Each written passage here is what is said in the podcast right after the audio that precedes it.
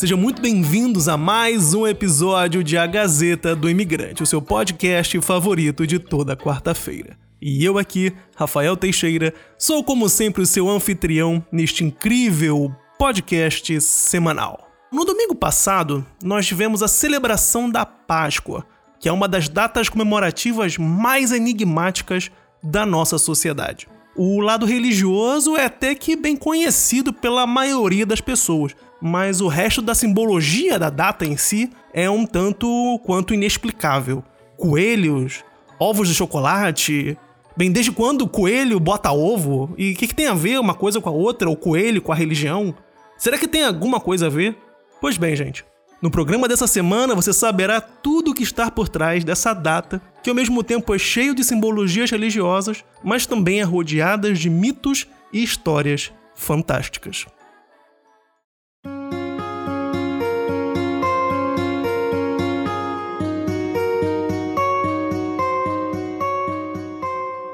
Mas afinal, qual é a origem da Páscoa? Pois bem, gente, a Páscoa, ela originalmente ela é de tradição judaica e que sofreu diversas influências de povos pagãos ao longo da história. E a palavra Páscoa em hebraico significa passagem, recomeço ou até mesmo renascimento. Mas o que aconteceu? Por que, que os judeus também comemoram a Páscoa? Pois bem, para te explicar essa situação, eu vou ter que te contar uma historinha.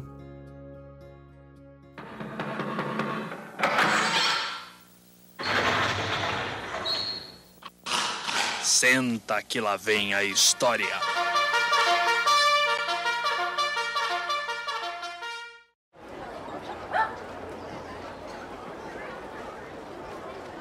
Há muitos e muitos e muitos e muitos anos antes de Cristo, existia uma terra prometida, né, pelo Deus que hoje em dia teoricamente todo mundo conhece. Naquele tempo, a galera de Israel já cultuava esse Deus. E esse Deus, naquele momento, se chamava Javé, para o pessoal lá de Israel, no caso, os judeus. O que acontece é que o povo judeu estava sendo escravizado pelo povo do Egito.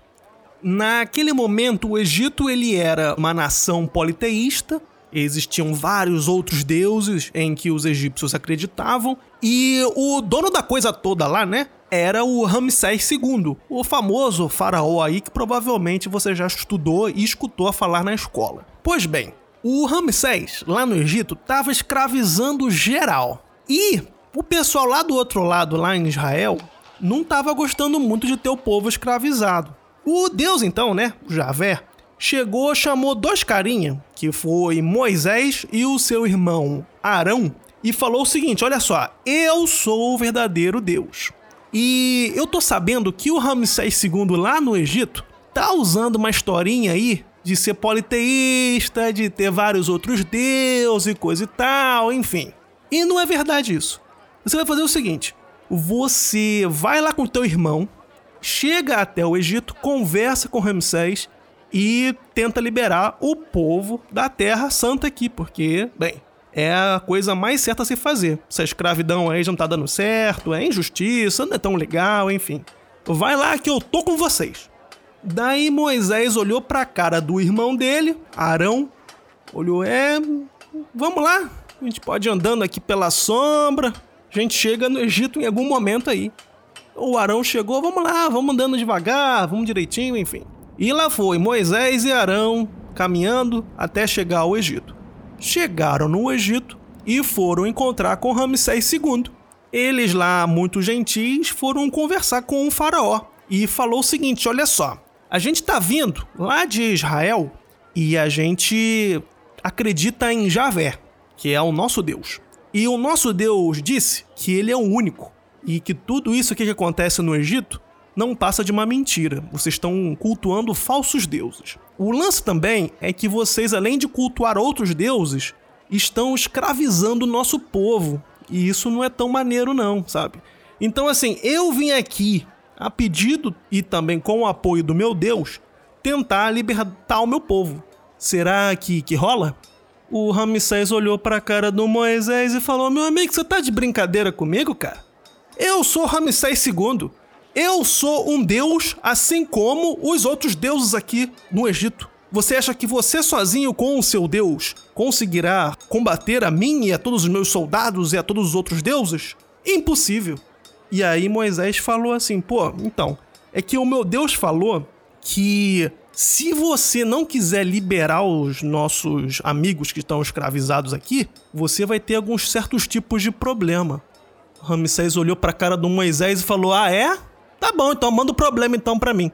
Pois bem, gente, foi nesse momento então que começaram a surgir as pragas do Egito, que foram 10 no total. Existem diversas histórias e também séries na televisão que relatam todas essas pragas.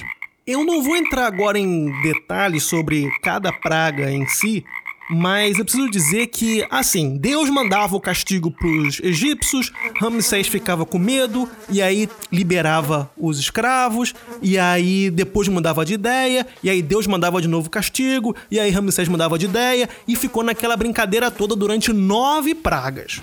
Na décima praga, Deus chegou e falou assim: meu irmão, acabou, tô cansado e tenho que fazer alguma coisa.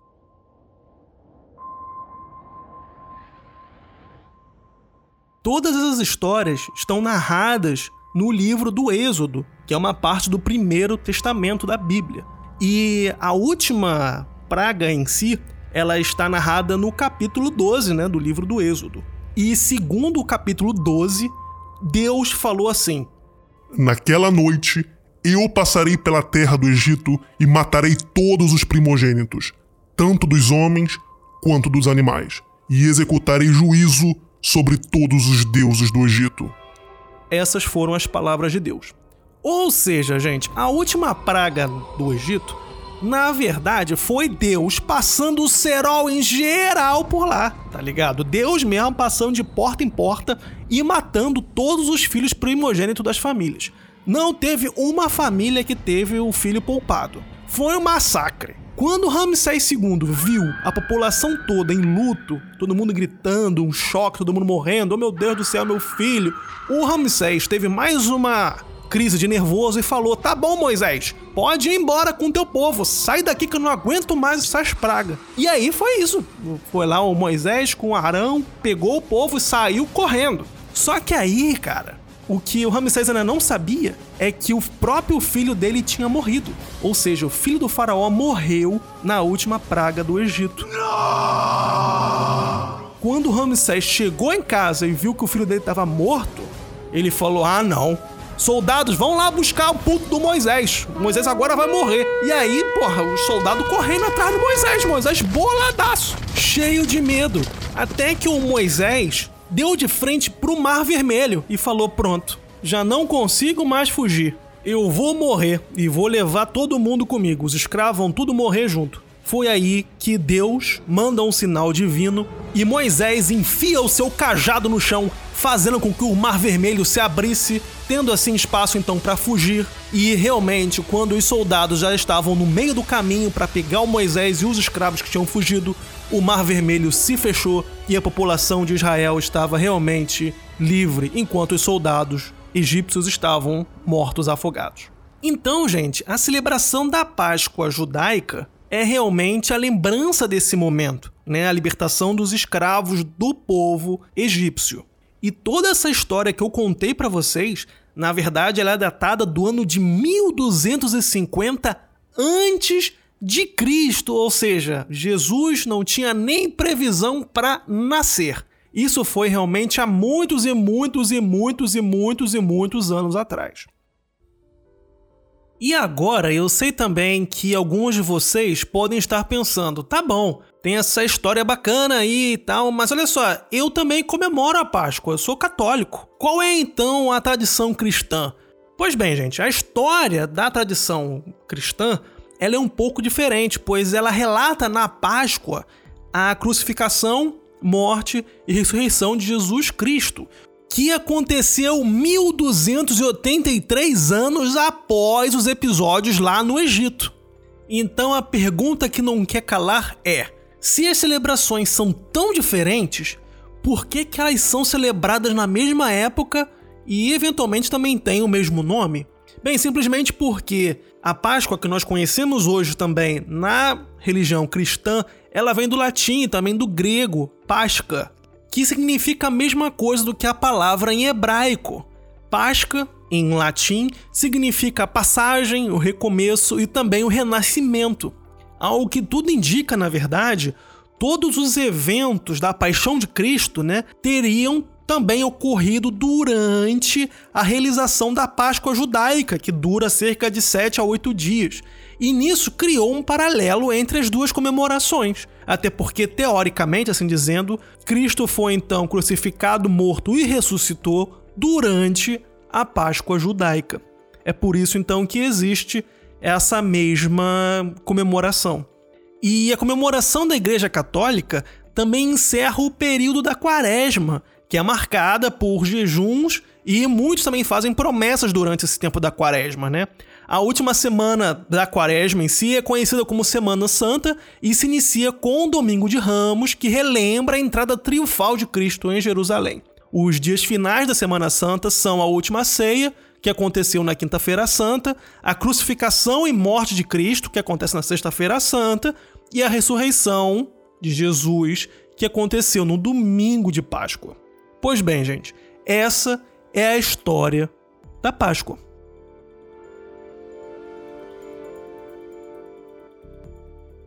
E agora, dizendo essas palavras, alguns de vocês chegam para mim e vão falar: Mas Rafael, é isso então a história da Páscoa? Tem a história judaica, tem a história cristã e o resto? Cadê o coelho nessa história? Cadê os ovos de chocolate? Cadê a brincadeira de botar as crianças pra seguir a patinha de coelho? Não tô entendendo, cara. Cadê o chocolate? Cadê o coelho? O que, que tem a ver coelho com ovo? O que, que é isso? Pois bem, gente. Vocês vão lembrar lá no início do programa, eu disse que a Páscoa ela é uma mistura de religiosidade e também de celebrações pagãs. Pois é, gente, celebrações pagãs, ou seja, de pessoas que moravam em vilarejos há muitos e muitos anos atrás e não tinham sequer religião alguma. E para te explicar da onde surgiu toda essa historinha de coelho e ovos, eu vou ter que te contar também mais uma história.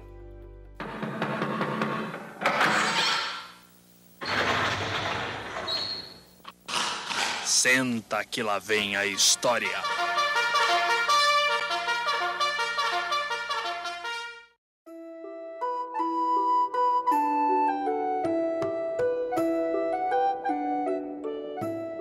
Então, gente, há muitos e muitos e muitos anos atrás, aqui na Europa, na região onde fica a Alemanha hoje, existia uma celebração dos moradores dos vilarejos para uma certa deusa chamada Eóstera. E essa deusa, ela era a deusa da aurora, a deusa da primavera, da ressurreição e do renascimento. Pois bem, gente, se você é um ouvinte assíduo de A Gazeta do Imigrante e você lembra do episódio número 15 sobre o carnaval, você vai lembrar que eu contei algumas historinhas sobre essa questão dos vilarejos na questão do carnaval. Logo depois da celebração do carnaval, que naquela época era a celebração da primavera, os aldeões comemoravam também o dia da deusa Eóstera, a deusa da aurora, a deusa da ressurreição, a deusa do renascimento. Afinal, a primavera estava de volta e existia então a possibilidade de voltar a caçar, de plantar, a ter uma vida um pouco mais digna. E todas essas celebrações faziam parte da mitologia anglo-saxã, nórdica e germânica do povoado daquele tempo. Historiadores dizem que a comemoração à deusa Eostra acontecia normalmente pelo dia 30 de março. E afinal, quem era então essa deusa Eostra? Eostra era uma deusa muito boa e ela adorava crianças. No caso, ela sempre andava pelos campos e pelas florestas rodeadas de crianças. Em um dia qualquer, ela estava, como sempre, rodeada de crianças, brincando e cantando, quando um pássaro pousou na mão dela. A deusa Eostra olhou aquele pássaro na mão dela, ficou maravilhada e ela olhou para as crianças e disse: Gente, olha só o que eu consigo fazer. Eostra transformou o pássaro que estava na mão dela em uma grande lebre. E as crianças ficaram alegríssimas. Uhul, uma lebre, que legal! E aí, bem, a lebre continuou seguindo ali a criança e a deusa para onde eles iam. O que aconteceu é que as crianças começaram a reparar que aquela lebre estava cada vez mais chateada. A lebre não podia mais cantar, ela não podia mais voar. A lebre não queria ser uma lebre, ela queria voltar a ser o pássaro que ela era. Pois bem, tinha um problema a deusa Yostara, ela não poderia transformar uma coisa já transformada por ela pela forma original. Ou seja, aquela lebre, que era um pássaro, estaria agora fadada a ser uma lebre para sempre. O que a deusa poderia fazer era eventualmente transformar aquela lebre em pássaro novamente por alguns minutos ou até dias. Só que depois que o efeito passasse, o pássaro, que era lebre, voltaria a ser lebre novamente. Não ia ter jeito. O que aconteceu foi que quando as crianças perceberam que a lebre estava muito chateada, já estava também uma época do ano muito ruim, que era o inverno. E durante o inverno, a deusa Yostara não tinha poder nenhum. Era praticamente como se a magia dela não funcionasse mais. Então o único jeito era esperar até a primavera, quando a deusa Yostara tivesse novamente as forças renovadas, e aí sim ela poderia, por alguns dias, eventualmente transformar a lebre de volta ao pássaro que ela era. E assim foi feito. Quando a primavera chegou, a deusa Iostera transformou a lebre de volta num pássaro. E foi um momento muito feliz. A lebre voltou a ser pássaro e voava para todos os lados, inclusive construiu um ninho e colocou ovos. Só que vocês lembram da história, né? Uma vez que a deusa Iostera transformasse algo em outra coisa, no passar de alguns dias, essa coisa voltaria ao formato já transformado. E foi assim que aconteceu. O pássaro que estava no seu ninho com os seus ovos acabou voltando com a transformação da lebre. E a lebre, obviamente, continuou cuidando dos ovos, até porque eram os ovos dela como pássaro. Então a lebre continuou cuidando daqueles ovos até que realmente eles chocassem e então virassem aí pássaros e começassem realmente a voar livremente. Foi assim que aconteceu e é assim que começou a tradição também de associar a lebre, no caso o coelho, com os ovos.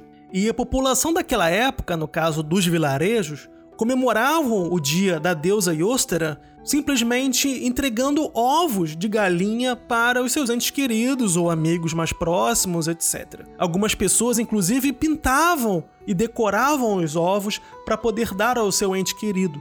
E a celebração se manteve assim durante muitos e muitos e muitos anos, Todos os anos, após o inverno, tinha a celebração da primavera e logo após tinha também a celebração da deusa Iostara. E claro, tinha que também que ser dado e distribuído os ovos de galinhas decorados. E essa tradição se manteve de certa forma ligada somente aos vilarejos até a chegada da Igreja Católica no norte da Europa. Nesse momento, como eu contei para vocês lá no episódio 15, A Origem do Carnaval, a Igreja Católica chegou para os aldeões e falaram: galera, olha só. A partir de hoje vocês vão ter que começar a fazer o jejum, vai ter a quaresma e depois vai ter a Páscoa. Tudo bem assim?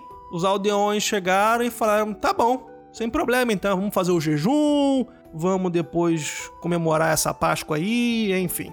E aí os soldados lá dos templários perguntaram pros aldeões: tem alguma pergunta? E eles chegaram e falavam, é, mais ou menos, né? Então, olha só, a gente tem essa tradição aqui na nossa vila aqui, que a gente distribui os ovos, né, nessa data aqui e tal. Que acaba sendo exatamente na data que vai cair essa tal Páscoa aí que vocês estão falando. Aí, não, não é nada demais não, é só a figura aqui de um coelho, a gente entrega esses ovos aqui, ó, de galinha pro outro, e aí a gente faz isso só. Aí o soldado chegou e falou: Olha só, meu amigo, eu não quero saber de coelho, nem de ovo de galinha, nem nada. Páscoa aqui que você tem que saber é o seguinte: ó, Páscoa é o momento da paixão de Cristo, o momento que ele morreu para nos salvar e o momento também que ele ressuscitou. Você decorou isso aí? Aí o aldeão falou assim: sim, sim, sim, decorei. Homem que foi ali crucificado, morreu, ressuscitou, sim, entendi tudo isso, né? Ou olhou pro lado assim pro amigo dele e falou: tudo doido. Aí o cara da igreja chegou e falou assim: tá bom então, é isso que tem que saber. O soldado então olhou pro outro soldado e falou: ah, tudo doido, vamos deixar esses caras com essa ideia de botar ovo de galinha pros outros, enfim, tanto faz e tal. E aí ficou isso mesmo, entendeu? Os aldeões respeitaram a igreja, achando que todo mundo era meio doido de de querer celebrar a morte e a ressurreição de alguém. E em contrapartida também, o pessoal da igreja olhou os aldeões e falaram: tudo doido, ficar distribuindo ovo de um coelho que teve ovo, enfim, tudo doido. Então ficou doido de um lado, doido pro outro, e as tradições acabaram se juntando.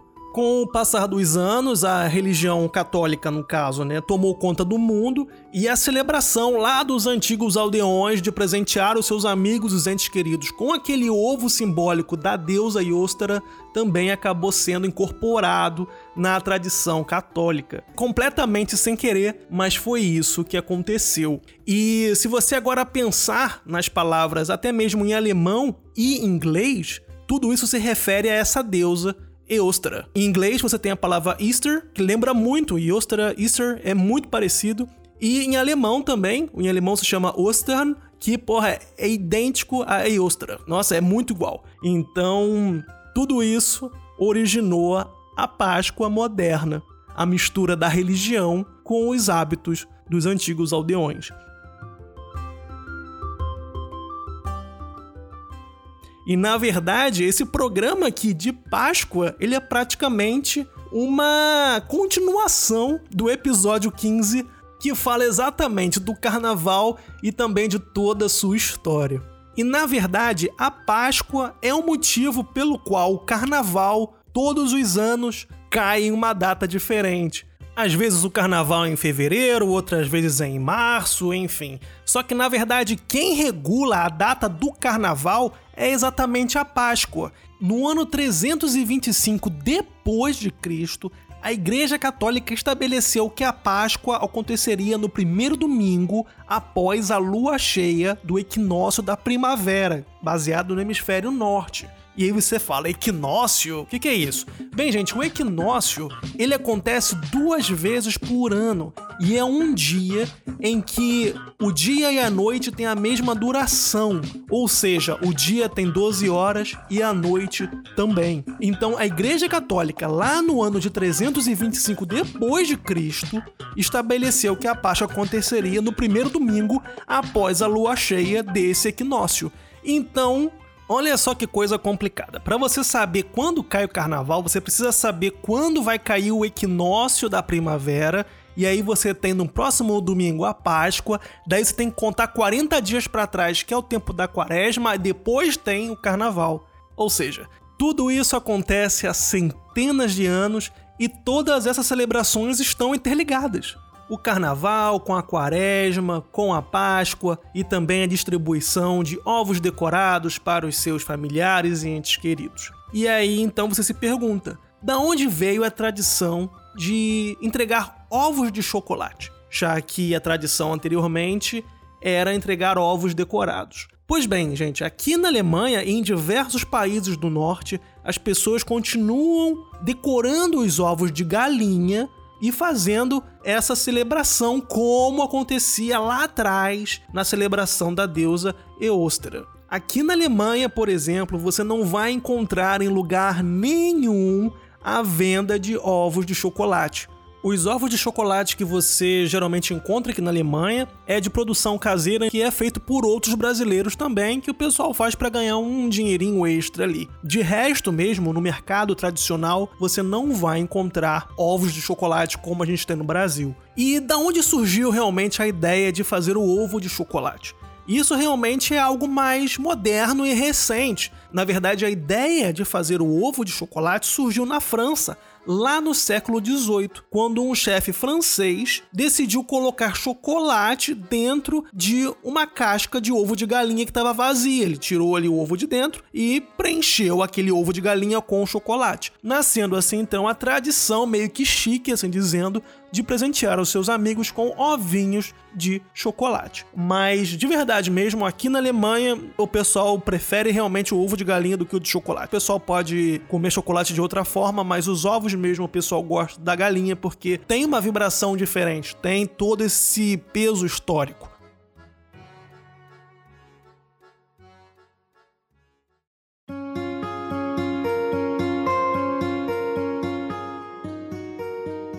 E essa, gente, é a história da Páscoa, uma mistura muito bacana da tradição judaica com a tradição cristã e também com a participação dos antigos aldeões e as suas crenças durante diversos tipos de celebrações. A Páscoa, como eu disse lá no início do episódio, é realmente uma data comemorativa cercada de dúvidas e de mitos. Muita gente não sabe o porquê da conexão do coelho, dos ovos de galinha ou de Páscoa, junto com a crucificação de Cristo, enfim. Eu vou ser sincero e eu vou dizer que eu não sabia. Eu acabei de descobrir essas histórias fazendo essa pauta de hoje. Quando criança, eu fiz um estudo bíblico e, claro, eu sabia e conhecia as histórias do Primeiro Testamento, também do Segundo Testamento. Eu já tinha ouvido falar, de certa forma, daquelas histórias. Só que quando a gente pensa, no Brasil principalmente, qual é a origem dos ovos de Páscoa, por que, que o coelho carrega ovo, etc, etc, etc, fica sempre um mistério no ar e as pessoas fazem até piada, né?